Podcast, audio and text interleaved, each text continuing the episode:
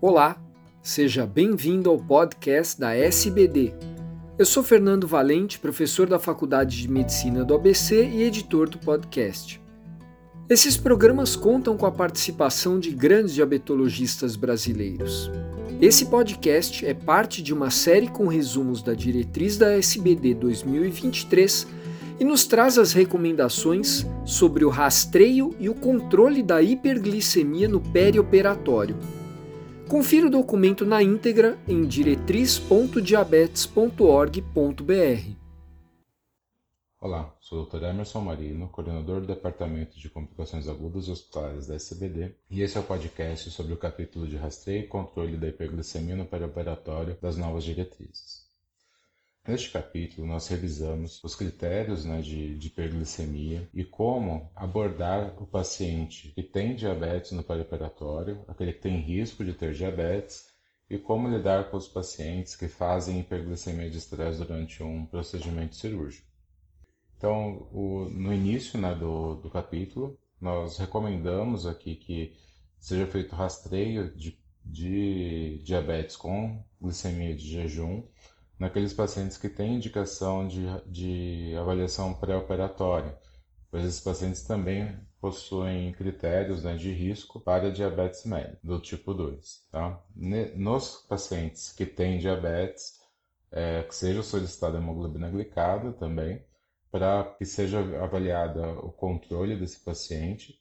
E nos casos que, que tiver uma hemoglobina glicada acima de 8, né, esse paciente ele tenha um ajuste do controle de glicemia, né, com ajuste de medicamentos, de doses de insulina, para que seja atingido uma hemoglobina abaixo de 8, é importante aqui nas 100 hipoglicemias.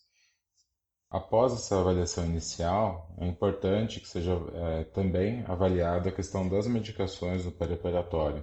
Então, que medicamentos que ele pode continuar utilizando, que tenha que ser suspenso, né? Isso é extremamente importante de ser avaliado, tá? Então, nós fizemos é uma avaliação classe a classe, tá? E de é, pontos de atenção aqui, né? É, os inibidores de SGLT2, que aumentam o risco de cetoacidose euglicêmica mesmo em pacientes sem diabetes tipo 1, tá? Então, não é exclusivo de diabetes tipo 1, cetoacidose euglicêmica.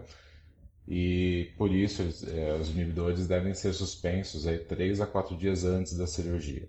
E nos casos que não foi possível essa suspensão, né, por exemplo, cirurgias de emergência, seja acompanhado com cetonemia capilar esses pacientes, né, pelo menos uma vez ao dia, nos próximos aí, 4, 5 dias. Os inibidores do DPP-4 é né, uma classe que já foi bem estudada em pacientes internados, então esse paciente deve manter o uso, tá, mesmo durante a internação, caso ele seja internado metformina, pioglitazona, as sulfonilureias, né, as glinidas devem ser suspensas né, na manhã do, da cirurgia. E os, os análogos de LP1, aí é uma atenção que deve, deve se ter, tá, pelo risco de, de gastroparesia. Então, é importante avaliar esse risco do paciente.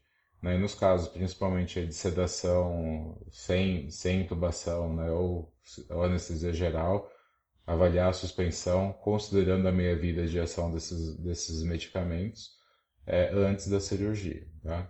E aí isso deve ser avaliado pelo, pelo especialista que acompanha o paciente, né, para avaliar essa suspensão e ajuste de medicamentos também, porque uma hiperglicemia nesse paciente acabaria aumentando o risco de complicações, então isso deve ser avaliado ali, né, mas deve ser considerada a suspensão do, do análogo por conta desse risco de, de broncoaspiração.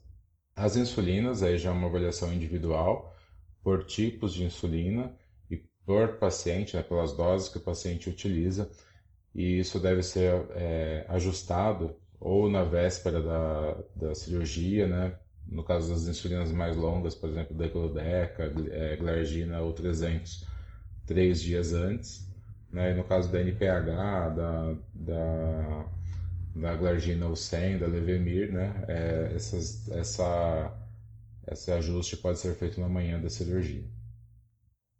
Durante a, o período é, hospitalar, né, dentro do da, já intraoperatório ou da, na enfermaria, Isso também vale também para as unidades de terapia intensiva. A meta de glicemia né, é ficar abaixo de 180, então a glicemia de 140 a 180 como meta, mas essa meta é visando né, é evitar as glicemias abaixo de 70. Então, se o paciente estiver com 100, né, faixa de 100, 140, seria até melhor do que 140, 180, mas desde que ele não tenha risco de, de hipoglicemias.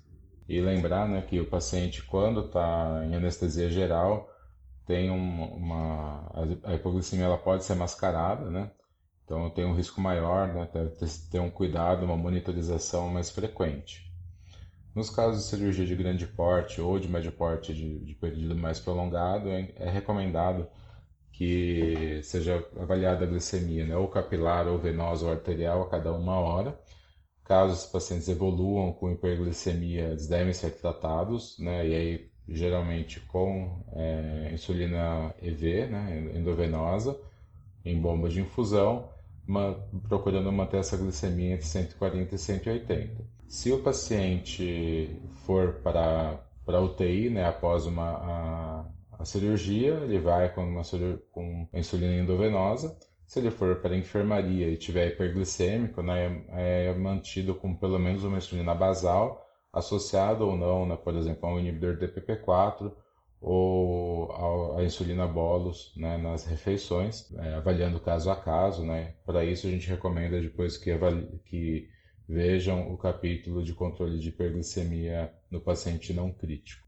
Passando essa fase né, da, desse paciente, né, ele vai ser depois programado para alta. Se o paciente usar sensor de glicemia, né, uma outra informação importante, então os pacientes que usam CGM, né, eles podem continuar com o sensor durante a cirurgia, porém os valores né, de glicemia durante o período operatório, principalmente se estiver utilizando o eletrocautério ou se tiver uma baixa perfusão durante o procedimento, esses valores de glicemia não são confiáveis.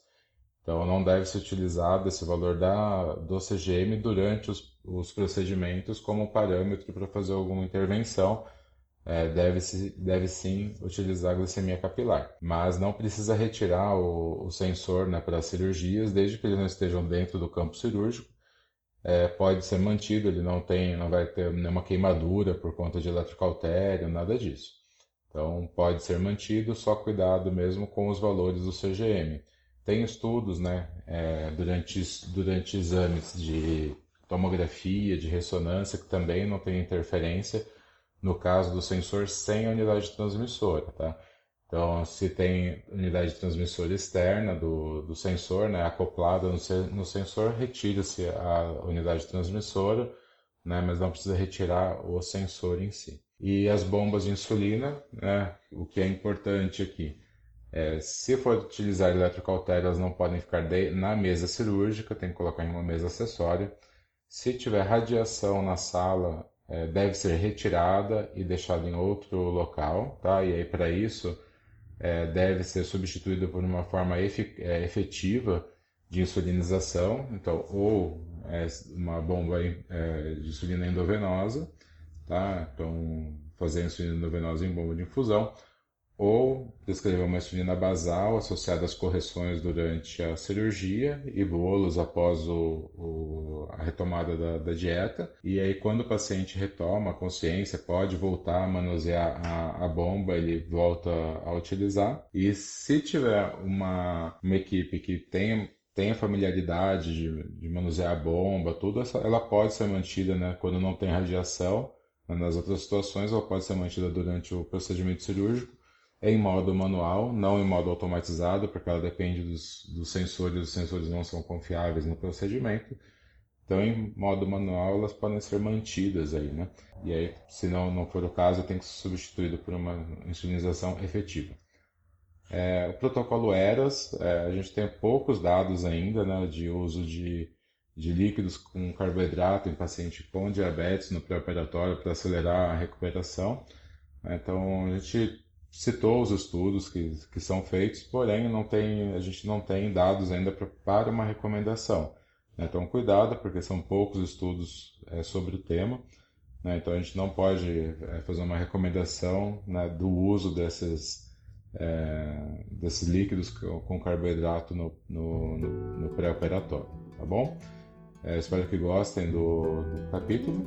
Tá? Qualquer dúvida, a gente sempre está à disposição né, para auxiliar e sempre esse, esse, tema será revisto né, e qualquer é, novidade nós atualizaremos o capítulo.